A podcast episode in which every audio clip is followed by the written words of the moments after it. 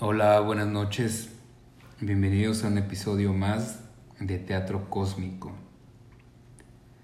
Hoy traemos un tema relevante. Se trata del impacto de las redes sociales en la sociedad actual. Y el tema surgió como idea para tratarlo el día de hoy a raíz de un documental que vimos hace poco, Hugo y yo, que se llama El dilema de las redes sociales.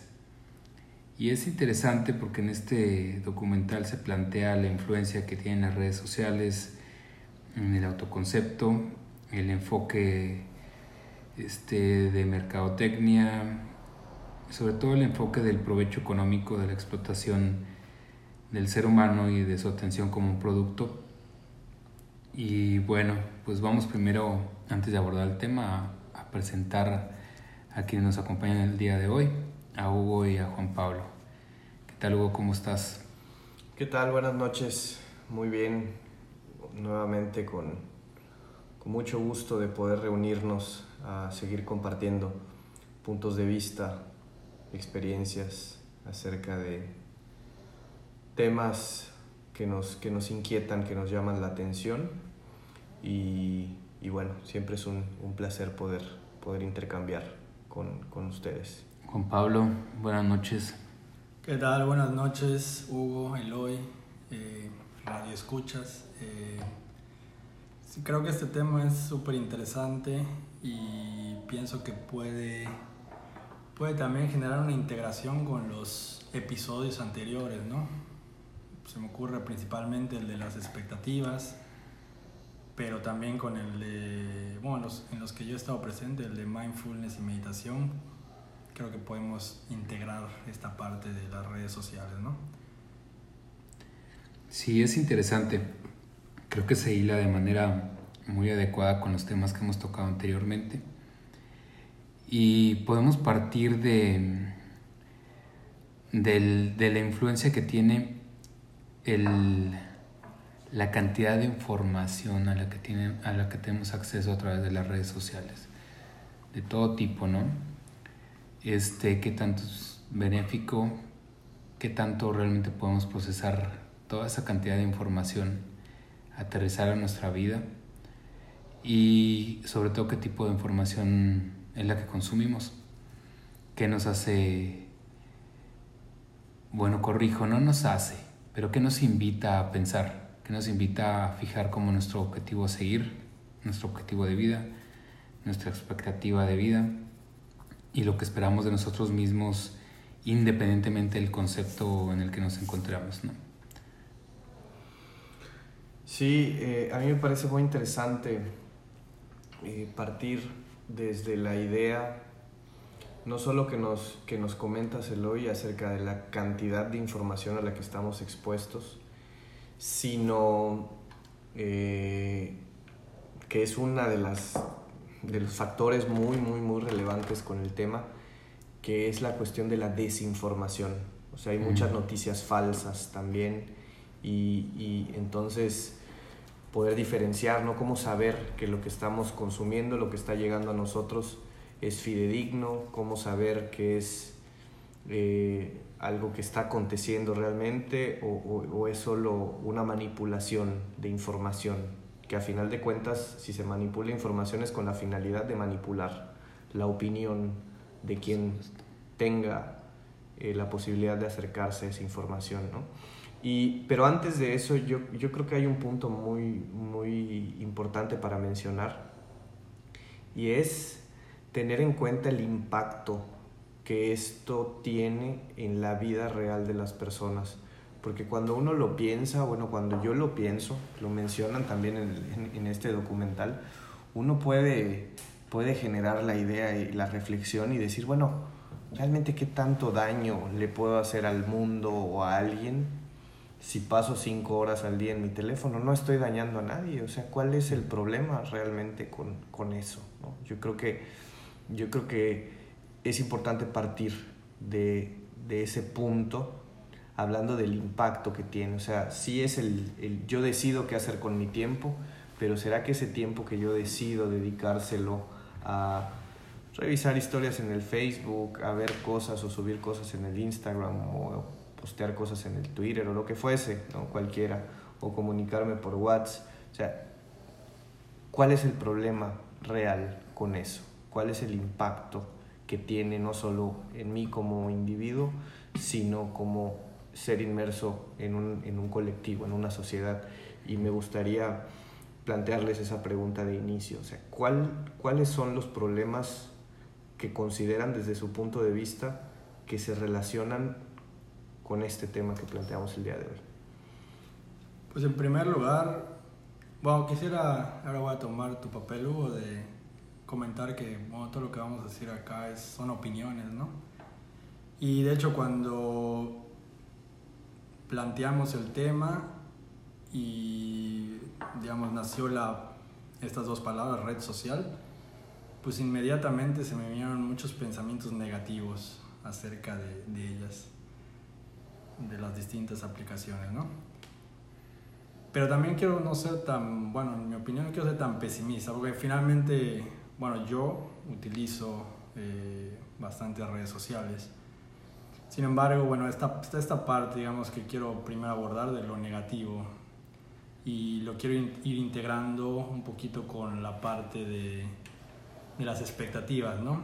Creo que las redes sociales tienen que ver mucho con esta con estas expectativas, ¿no? De como una vida aparentar una vida superficial, ¿no? Que ya de ahí es una cuestión importante, ¿no? O sea, como si nosotros nos fijamos en cualquier red social, como que vendemos lo mejor de, nosotros, ¿no? Y esto se me ocurre que primero puede plantear un problema de estar desconectado de la propia realidad, ¿no? Genera esta parte de, de que no estamos viviendo el momento presente, estamos como muy enfocados en como en vender un, bueno, de hecho como un, sería como un teatro, ¿no? O sea, como, como una faceta de nuestra vida que aparentemente es la mejor, ¿no? Ahora también tengo esta parte que comentaban, bueno, yo no vi el documental, pero empecé a hilar estos pensamientos de que las redes sociales también están enfocadas a activar nuestro sistema de recompensa.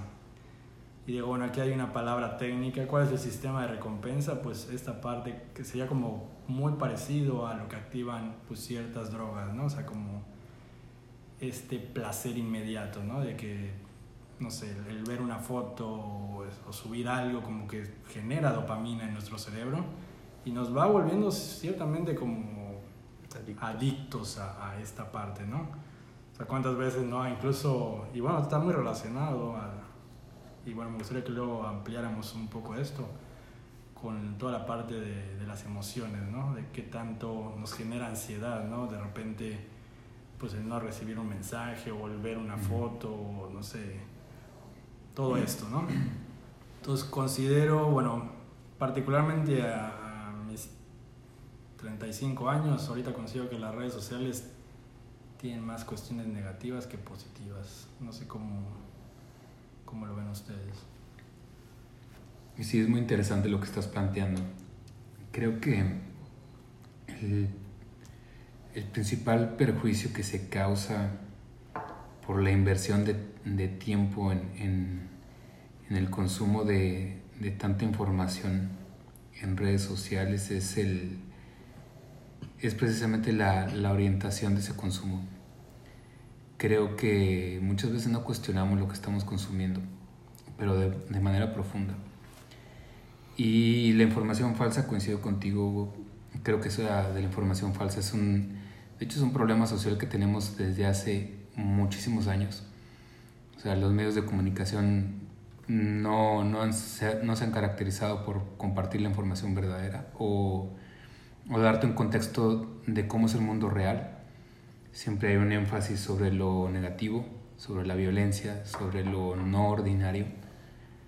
Pero en redes sociales tenemos la oportunidad de maximizar el consumo en una hora de ver televisión consumimos mucha menos información que en una hora de estar en una red social. En una red social podemos ver una cantidad este, extraordinaria información y esa información cuando no la cuestionamos, eh, lo único que hace es habilitar, crear el campo fértil adecuado para que ese tipo de información se, siga produciendo. Sobre todo porque la presentación de la información o la aparición de la información en nuestros dispositivos móviles o en la computadora o donde sea que tenemos acceso a ellas, no está presentada por un equipo que decida las situaciones o el tipo de información, el contexto, un contenido, sino que está determinado por los algoritmos. De tal manera que este, se nos presentan informaciones de acuerdo al perfil donde estamos ubicados, independientemente de si, de si esa información va a ser benéfica o no para el estado mental o emocional de la persona, lo que puede terminar en un perjuicio. Y muchas veces así termina. ¿Por qué? Precisamente por lo que tú hablabas, Juan Pablo, o sea, las expectativas que generamos, porque vivimos en una constante escena. Estamos constantemente actuando para poder presentar la información que queremos que otros vean sobre nosotros. Y es interesante esto porque ¿cómo es la transición cuando vives en un escenario constante de bajarte, quitarte la máscara y pedir ayuda cuando realmente la necesitas? ¿A quién recurres? Si la mayoría de tus amigos en redes sociales lo que ven de ti es lo mejor y no te puedes acercar con alguien más a pedir ayuda porque pues eso no coincide con la proyección que tú das. Y, y efectivamente esa adicción que vas creando a, a, al éxito de ese personaje que vas creando, o sea, que has creado ¿no? en tu red social, tienes un perfil en el que apareces constantemente o con ciertos bienes materiales o con ciertas posibilidades de viaje o lo que tú quieras. Y ese éxito pues va generando la adicción y te vas desconectando del verdadero ser, de lo que tú eres en realidad, porque no todo el momento estás viajando o esos bienes materiales tienen un contexto en el que lo adquiriste a base de cierto, cierta inversión y esa inversión siempre es tiempo de vida. Y todo ese contexto no se presenta. Entonces creo que de entrada las redes sociales no solamente contienen información falsa respecto a lo que sucede en el mundo, sino también información falsa respecto a lo que sucede en nosotros. No presentamos generalmente el contexto real de quiénes somos ni, ni de lo que somos.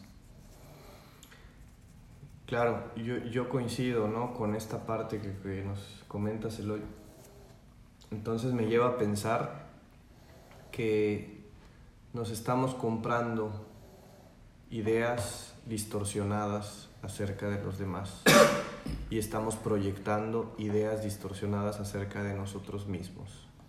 Estoy enseñando una parte de lo que compone mi realidad, pero no es toda mi realidad. Entonces eso es un, un sesgo, una, una distorsión. Porque quien ve del otro lado de la pantalla lo que yo estoy compartiendo, empieza a construir una idea de mí a partir de esa información, pero eso no es toda la información que hay acerca de mi persona. Entonces, yo creo que ahí está uno de los riesgos, que, que, hay, que, que generamos distorsiones de la realidad. Entonces, si yo veo que Juan Pablo, que Eloy, pues siempre suben fotos felices o viajando o reunidos con amigos y me comparo con eso, me comparo con una parte idealizada porque es lo que compartimos, con lo que nos sentimos cómodos o lo que nos gusta de lo que estamos experimentando, no siempre, pero en muchos casos es así. Entonces, si caigo en la comparación con alguno de ustedes que tendemos a hacer eso, sobre todo con gente de nuestra edad, gente con la que estudiamos, gente con la que compartimos, que es a las que por lo regular tenemos en nuestras redes sociales, entonces me empiezo a comparar con, con, con un invencible. ¿Por qué? Porque de mi vida, de mi experiencia, sí tengo el panorama completo, entonces digo, oye, todo lo que yo veo de esta persona, pues siempre está contento, rodeada de gente, está feliz, y mi vida no es así. Y me empieza a llevar a cuestionar por qué mi existencia no parece tan favorable, mi experiencia de vida no parece tan favorable como la tuya. Entonces puedo empezar a generar ideas de que hay algo malo en mí, hay algo que no está bien, hay algo que no estoy haciendo bien, qué debería de estar haciendo, ¿Qué a qué debería de estar aspirando, por qué yo no me veo tan feliz, por qué yo no viajo tanto, por qué yo no tengo acceso para ir a estos lugares, por qué... Y ahí empiezan algunos de los fenómenos que no lo digo yo, ahí sí no es una opinión, hay varias investigaciones que respaldan que, por ejemplo, el Instagram es una de las redes sociales que está más eh, ligadas a, a la depresión, por ejemplo. Y en este documental que, que, tuvimos oportunidad de ver, se enfocan en Estados Unidos, en la sociedad de Estados Unidos, y tienen unas estadísticas muy interesantes de del número de incremento de depresión, de trastornos de ansiedad y de suicidios, según se ha incrementado el uso de las redes sociales, sobre todo en población adolescente. Entonces, e, es para, para alimentar esta idea que decía, bueno, realmente cuál es el problema.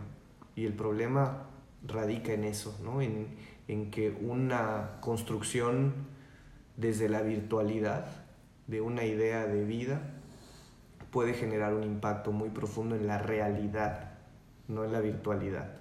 Y creo que ya con eso es, es, es bastante decir.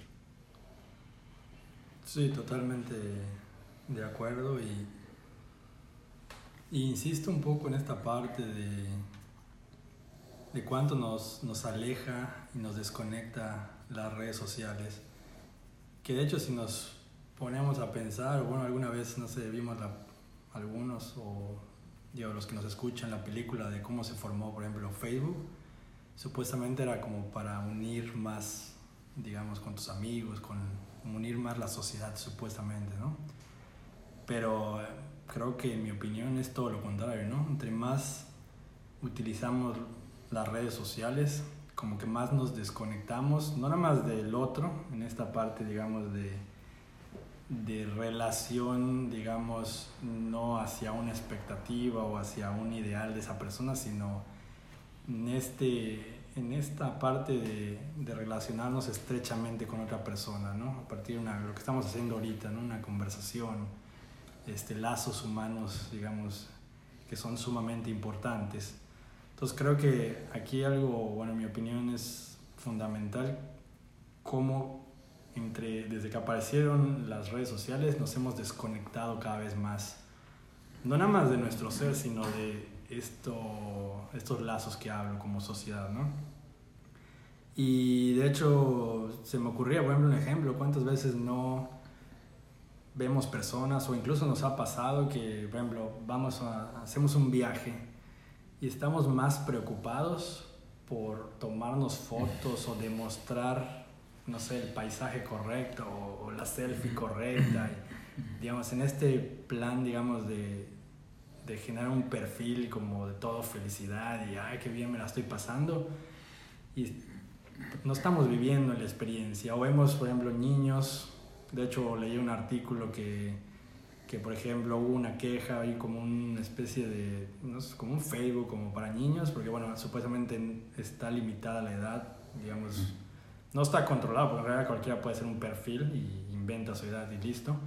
Pero leía que supuestamente hay un, este Zuckerberg, creo que hizo como un pues como un Facebook, una red social como para niños de 6 a 13 años y un montón de eh, críticas de pediatras, de profesionales de la salud, porque obviamente digo, si para nosotros como adultos o las personas adultas que nos escuchan, eh, de repente puede tener un impacto, no sé, el ver algo, una noticia o incluso el que estar, lo que decía Hugo, compararnos, comparándonos constantemente con otras personas impacta nuestro estado emocional.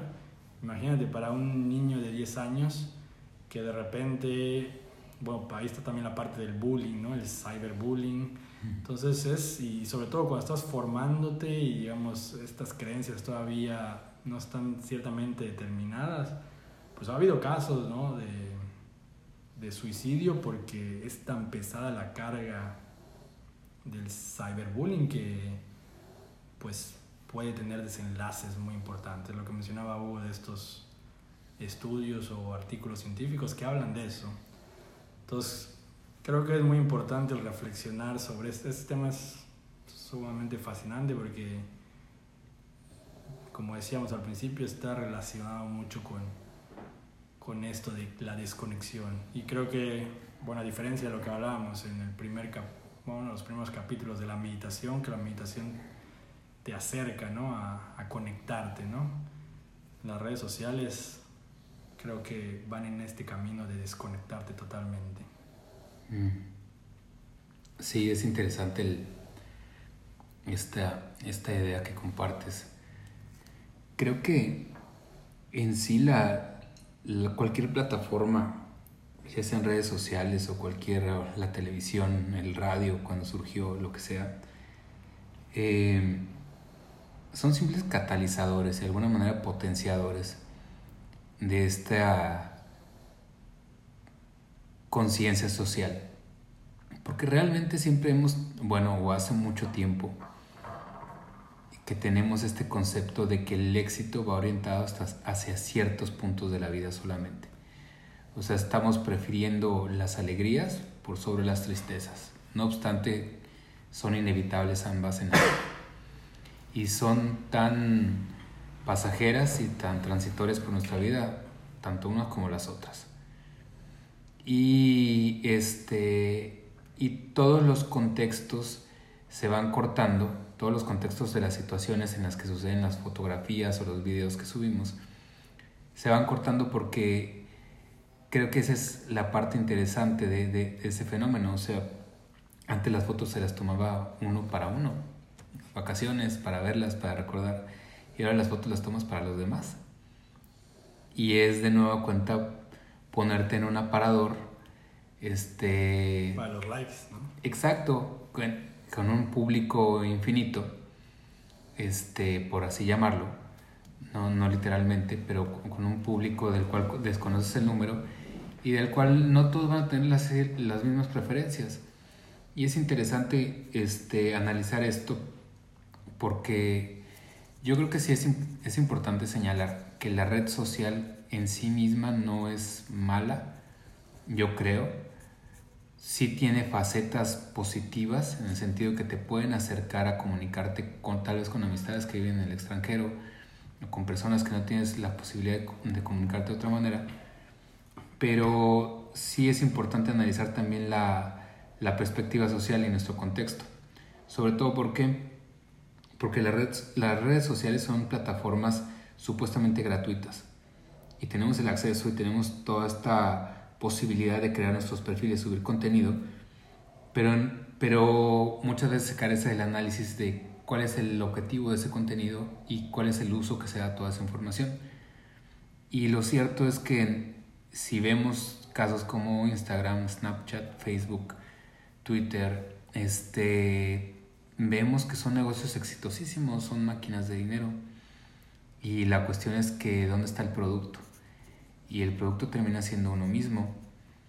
Hemos tenido también noticias de, de juicios instalados en contra de, de, estas plataformas sociales por cuestión de privacidad de la información personal que uno pone al acceso de todo el mundo, de, de, la propiedad sobre el contenido que uno sube y un sinfín de, de cuestiones legales, pero lo interesante es, es realmente analizar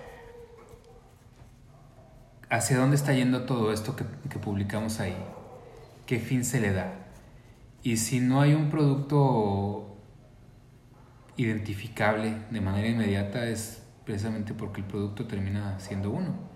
Por eso está la posibilidad de perfilar las publicidades, de ubicar precisamente a qué grupo o sector social, de qué rango de edad, de qué etnia o lo que sea se, va a dirigir para pues para maximizar el consumo.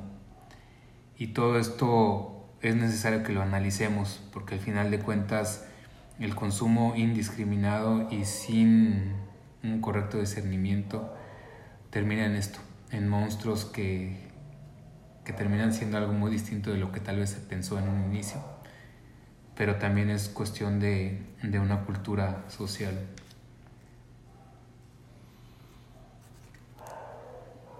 A mí, a mí me llama mucho la atención relacionado con este tema, algo que ya empezabas a mencionar, Juan Pablo, y tiene que ver el cómo estando en la era de las comunicaciones, en que la información viaja como nunca antes, nos enteramos de noticias de cualquier lugar del mundo, ya pusimos en tela de juicio, ¿no? ¿Qué, qué, tanto será información fidedigna o será un pedacito de información? Que esto ya pasaba con los noticieros, pero bueno, pareciera que se agudiza con, con, con la facilidad de que cada quien puede subir eh, lo, que, lo que considere y manipular un poco la parte de realidad que quiere hacerle llegar al resto. Pero como en la época en la que supuestamente estamos más conectados, más comunicados, es, una, es un momento histórico donde mucha gente lo que reporta es sentirse sola, sentirse aislada, sentirse un tanto vacía. Y, y quizá buscamos esa sensación de, de, compañía por medio de la aprobación de los likes, por la aprobación de, de los que consumen. Y por eso buscamos de manera consciente compartir eh, información acerca de nosotros mismos que pueda ser percibida como, como favorable por los otros, para sentirnos aprobados, para sentirnos eh, queridos, para sentirnos relevantes, para sentirnos eh, de alguna forma positiva. ¿Qué tanto alimenta esto el tema de los influencers también?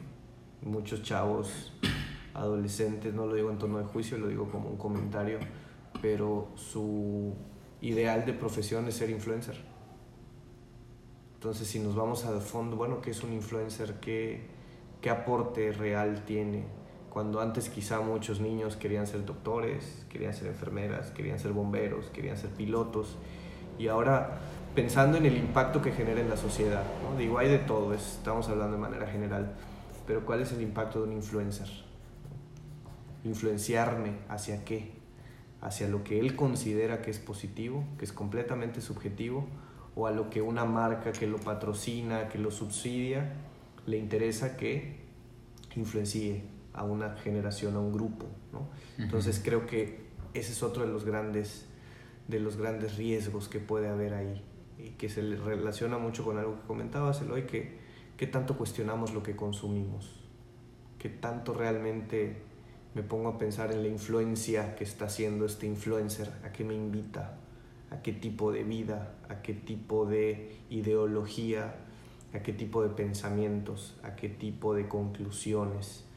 Porque muchas veces no nos dan preguntas para que encontremos nuestras respuestas, nos dan respuestas puntuales, nos dan cosas concretas, nos dan eh, ideologías muy marcadas acerca de cualquier cosa acerca de la religión, acerca de eh, una cuestión que tenga que ver con la moda, acerca de un producto, o sea, nos dan una posición dada. Y creo que eso limita de alguna forma la posibilidad de generar un juicio propio, un análisis, una respuesta que surja de mis inquietudes y no de la opinión de alguien a quien admiro porque pues tiene muchos seguidores porque mucha gente considera que lo que él comenta eso, eso es valioso. Entonces yo creo que por ahí es, es otra de las aristas relevantes del tema. Y también quiero aclarar ¿no? que, como decías en, en un inicio, Juan Pablo, no se trata solo de mencionar lo positivo, por supuesto que habrán factores muy positivos de las redes sociales para quien emprende un negocio y quiere darse a conocer eh, de alguna forma, plantear alguna promoción o gente que se conectó con personas que no veían desde la infancia. O sea, por supuesto, no estamos satanizando este, este, este mismo eh, podcast, ¿no? Podríamos decir, por eso puntualizabas tú, Juan Pablo, solo estamos compartiendo opiniones, no estamos diciendo que esta sea ninguna verdad. Es un punto de vista y que cada quien pueda sacar sus propias conclusiones con base a su experiencia. Pero pero sí llama, sí llama mucho la atención, bueno, a mí en lo personal me llama mucho la atención eh, todos estos fenómenos que podemos decir es una gran herramienta, claro. Y no lo quiero, no, no lo estoy queriendo comparar a esa magnitud histórica, pero yo me imagino que cuando se logra descifrar el tema atómico, también fue una gran herramienta. pero el resultado quizá no fue tan favorable con la bomba atómica. Entonces, por, no, por eso digo, no quiero radicalizar con este ejemplo, pero cuántas cosas que en un inicio pintaban para ser una herramienta se terminan desvirtuando. Y no digo solo por las personas, sino como lo comentan en el documental, porque se convirtió en un modelo de negocio. Y un negocio no busca mi bienestar, busca que yo consuma algo independientemente de lo que eso genere en mi persona. Lo podemos ver con el tabaco, con el alcohol, a las tabacaleras, a las cerveceras. No les interesa si me vuelvo alcohólico y si hay violencia en mi casa o si tengo cáncer en el pulmón. A la tabacalera y a la cerveza le interesa que yo consuma su producto. Listo, ese es su negocio. Lo que suceda ya en la vida de cada quien, pues es rollo de cada quien y responsabilidad de cada quien. Creo que algo así puede suceder con todo este tipo de, de plataformas eh, y, y, y, tecnologías que, que, nos unen y que pueden tener efectos nocivos también a un grado, como ya lo comentábamos, ¿no? de temas que influyen de manera muy, muy, muy importante en la salud mental de las personas, pero pues se lavan las manos y no es mi responsabilidad, es una herramienta, tú sabes el uso que le das. Y creo que que por eso es tan relevante a, a abrir este diálogo como eso, como un intercambio de información, como una reflexión y que cada quien llegue a las conclusiones que, que, que pueda o que decida. Sí, totalmente. De hecho, muchas cosas de las que estaba pensando ahorita eh, me identifico en lo que dices, Hugo. Este, creo que está muy unido a a cómo el ser humano tergiversa muchas, como decías, herramientas, ¿no? Ponías el ejemplo de la, de la parte, no sé, de la, de toda la cuestión de, de la, la parte atómica, ¿no?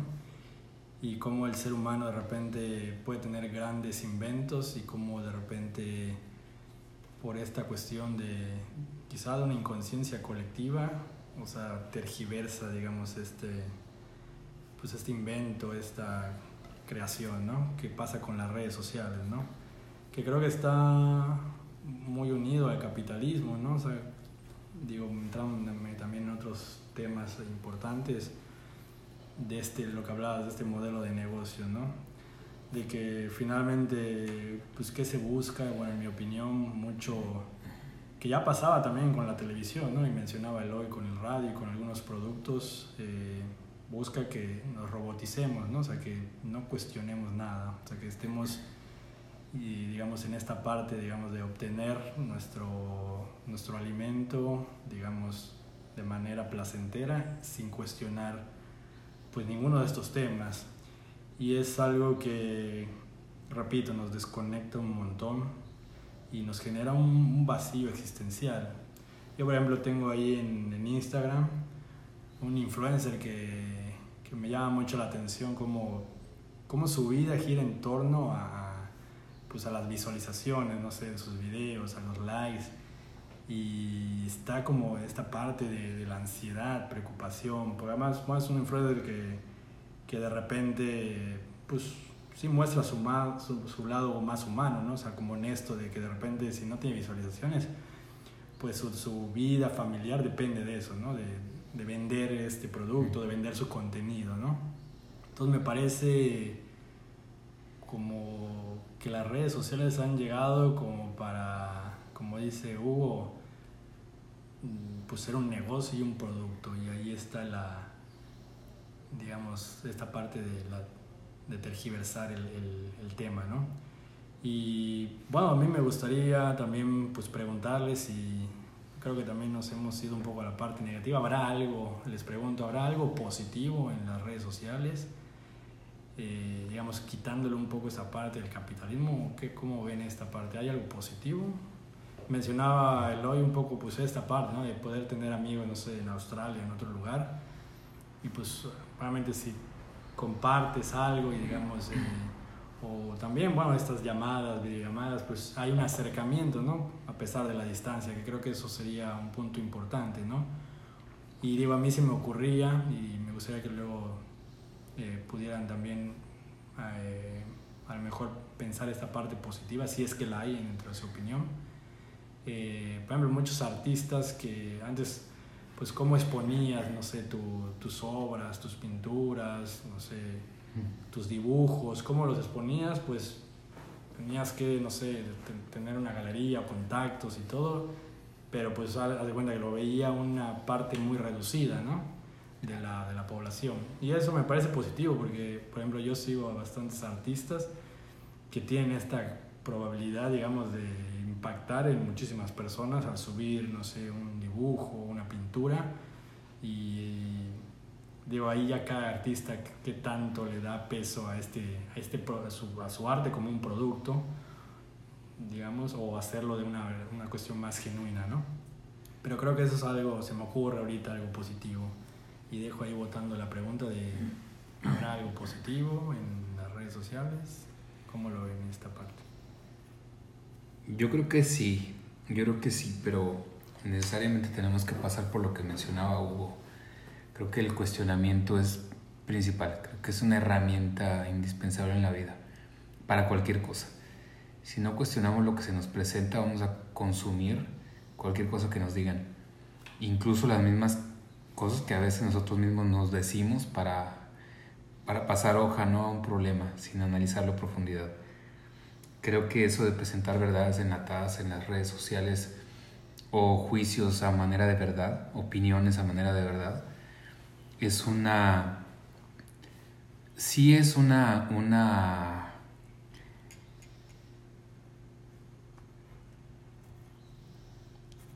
creo que creo que puede ser una, un uso mal orientado de las redes, pero principalmente la falta de cuestionamiento de quien consume ese, ese tipo de información es la que conduce a, a, que se disemine.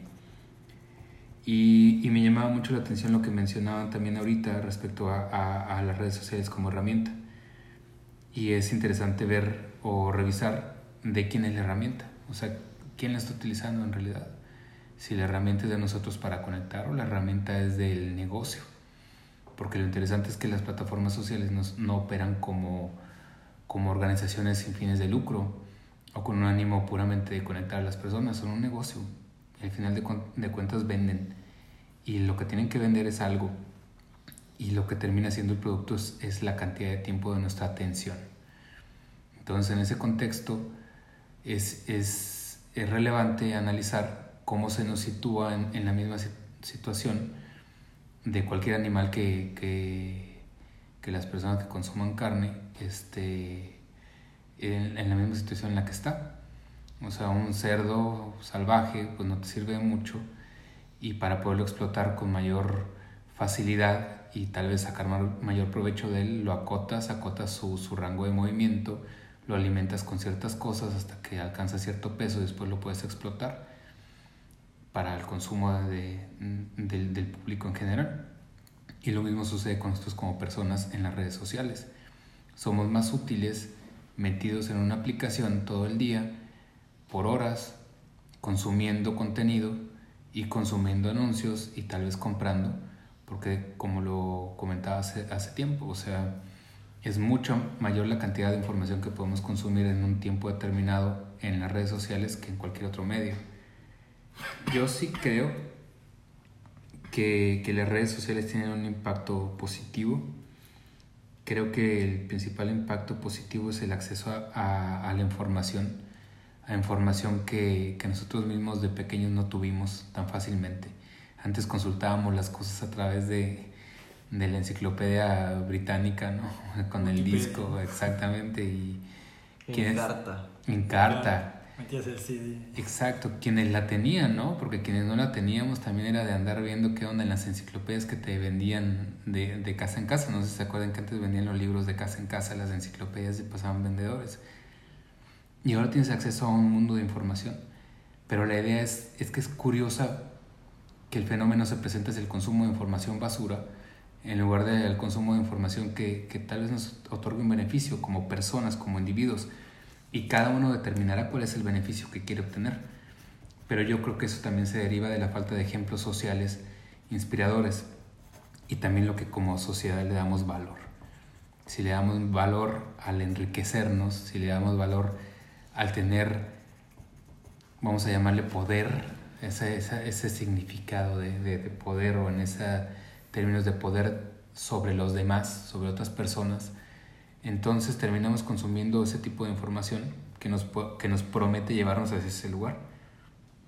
E idealizamos ciertas situaciones que cuando la vivimos en la vida, en, en, la vida ordinaria, en el momento, en el día a día, este, pues no son tal y como se presentan. El tener un Ferrari ahí, manejarlo y todo, son pocas las personas que lo tuvieron de manera fácil. Y la mayoría de las personas que tienen la capacidad de manejar un auto de esa de, de, de, ese costo o de ese lujo, pues ha sido un proceso, o para ellos o para su familia. Y al final de cuentas es importante también considerar todo eso.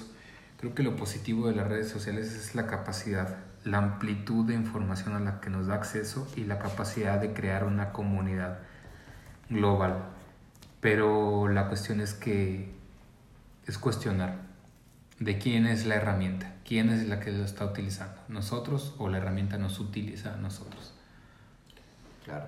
Y yo no quiero ser el aguafiestas, pero eh, considero, considero que también ahí puede haber una, una situación interesante, porque esos factores positivos que podemos rescatar de las redes sociales, eh, pues son positivos para todos, para cualquier tipo de ideología y de movimiento.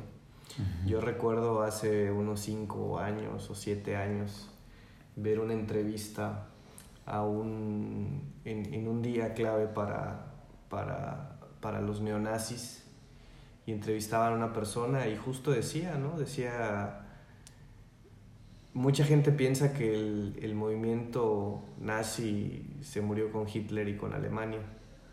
Dicen, pero no es así. Estamos esperando el momento justo para volver de, de, la, de las sombras, algo de este estilo, ¿no? Dice, estamos esperando el momento. Sin embargo, ahora con las redes sociales nos organizamos mejor y tenemos redes en todos los países o la gran mayoría de los países del mundo. Entonces yo creo que ese es otro de los puntos, que todo lo que podemos encontrar como favorable es favorable para todos, para cualquier ideología, para cualquier movimiento. Y creo que esa es una de las grandes críticas que se le hace y que yo, me, que, que yo retomo, que no hay regulación.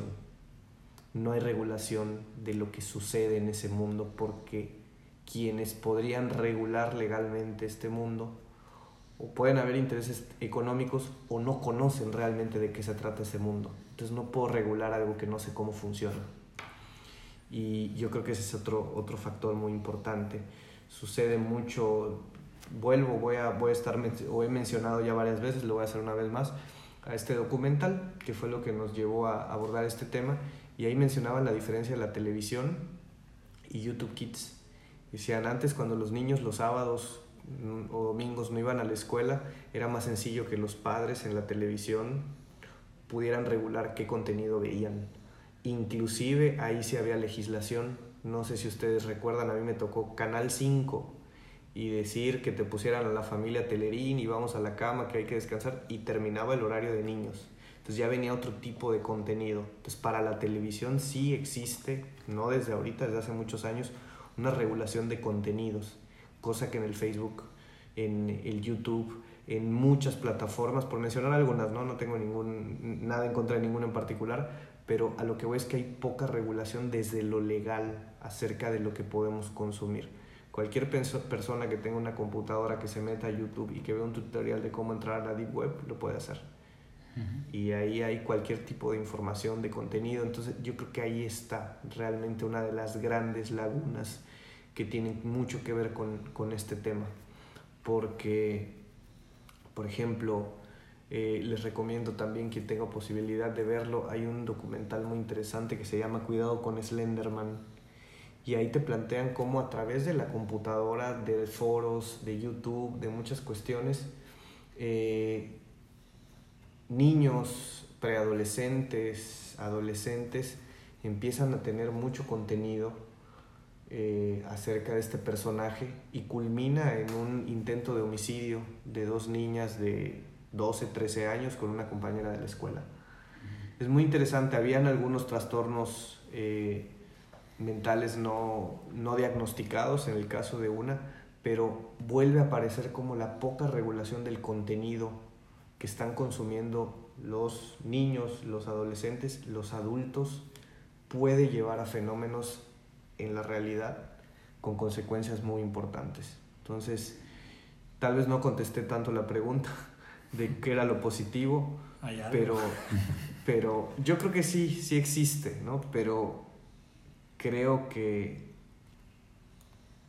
al punto en el que nos encontramos, la balanza ya está mucho más inclinada a que resalte lo que no es tan positivo o lo que termina teniendo un impacto en las personas y en la sociedad de una manera negativa, al menos desde mi punto de vista.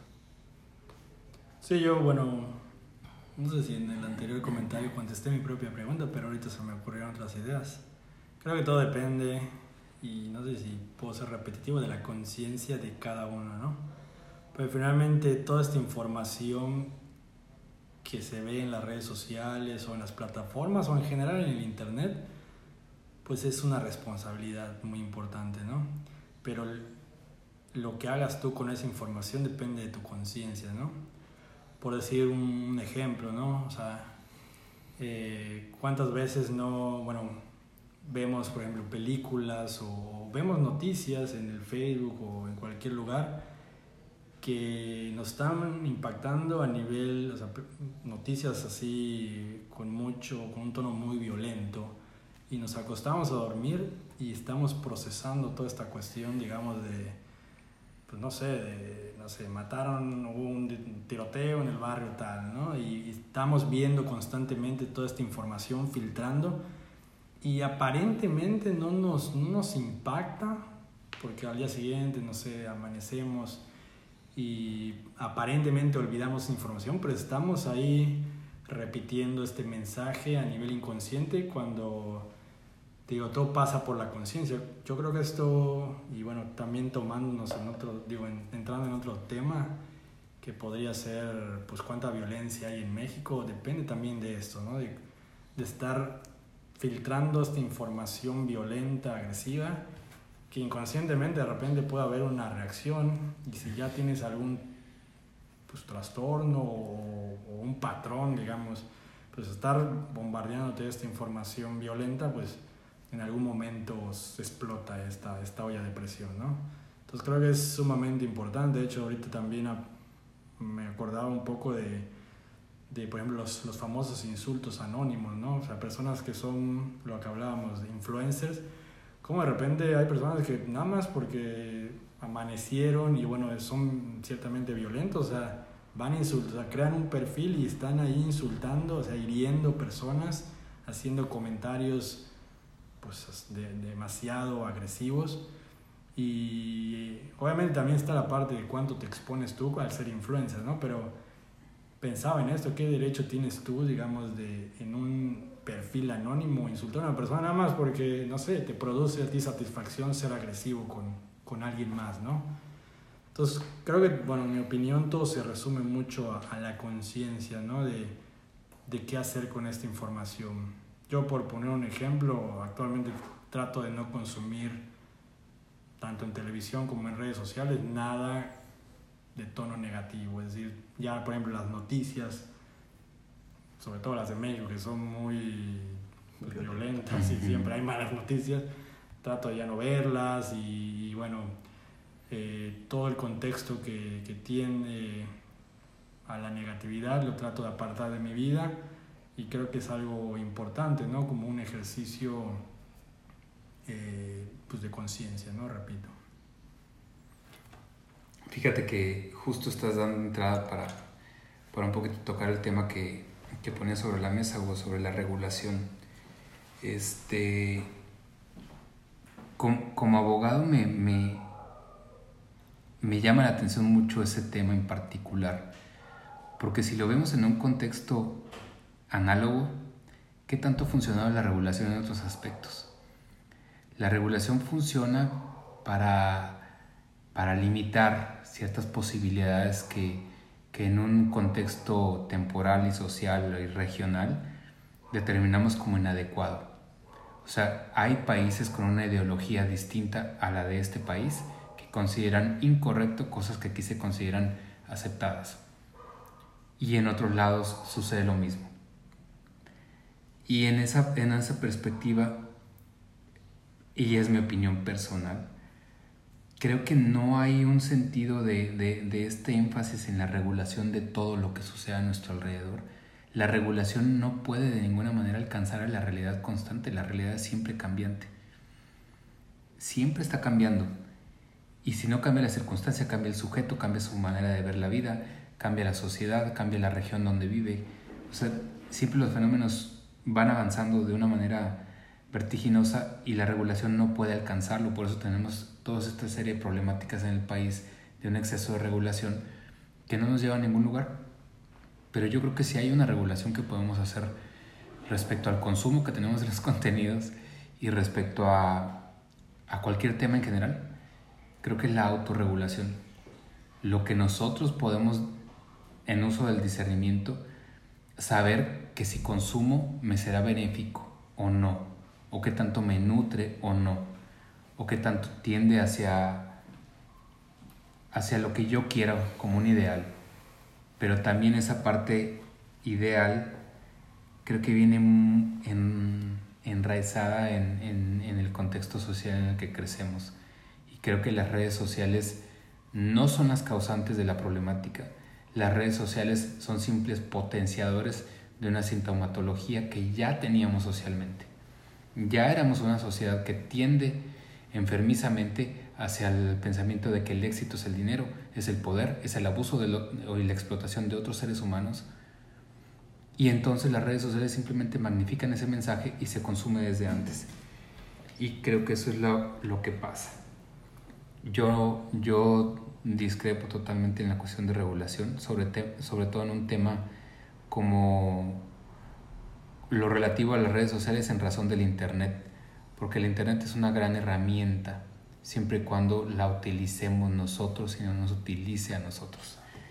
Y respecto, ya para cerrar esta parte, lo que tú comentabas, Juan Pablo, o sea, necesariamente el consumo del contenido impacta mi perspectiva del mundo.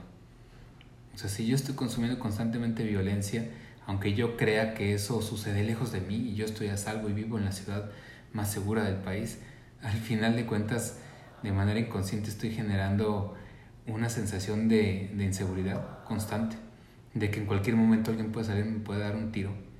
Y eh, de esa manera es que va a ser mi reacción automática frente a cualquier este, estímulo externo que yo perciba como amenazante. Yo quiero replicar lo que comentas Eloy con respecto a la regulación. Y yo más allá de pensar la regulación como un control, lo veo como un paso que obliga al diálogo. Cuando se intenta regular algo es porque hay un debate. Y a mí lo que me preocupa es que de estos temas no se habla. Entonces, para regular tenemos que debatir, tenemos que abrir un tema, tenemos que llegar a un acuerdo, tenemos que llegar a algo. Yo coincido, por una parte, en lo que dices, con que las, las, redes sociales como tal vienen a evidenciar problemáticas que ya estaban y que las vienen a acelerar. Pero mi sentido de regular o mi idea de lo relevante de regular tiene que ver con, te voy a poner un ejemplo, los problemas de obesidad que hay en México. Entonces, cuando se empieza a abrir un debate y se empieza a regular que en las escuelas no haya chatarra y no haya refrescos, al menos en ciertos espacios puedes limitar el acceso para una problemática que está. Porque ¿cuál es el problema que ustedes han mencionado? Que todo va ligado a la conciencia. Pero a veces ni siquiera somos conscientes de algo que es evidente y no queremos serlo. Y seguimos con conductas autodestructivas como consumir alimentos chatarra cuando somos el país número uno en infancia y en adultez con obesidad, por poner un ejemplo, ¿no? Y pueden haber muchos otros.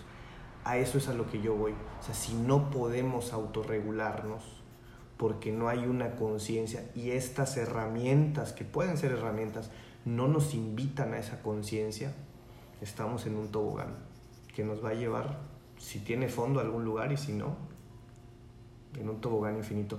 Es a, lo que yo me refiero, no como regular desde el control y la limitante, sino que yo creo que para regular algo tiene que haber un debate, al menos en, en, los legisladores, de alguna forma que digo, bueno, también pueden ser cuestionables porque hay muchos intereses, pero yo tengo muy presente esta cuestión de los alimentos chatarra y de todo el tema, ¿no? Que si le incrementan el precio, que si esto, que si funciona o no funciona, pero yo tengo claro que al menos restringen que los niños pequeños, al menos en escuelas, ahorita con la contingencia no van a la escuela, pero cuando iban, si van a consumir, bueno, van a consumir en casa, pero si consumen en casa y consumen en la escuela, ya fue más nocivo.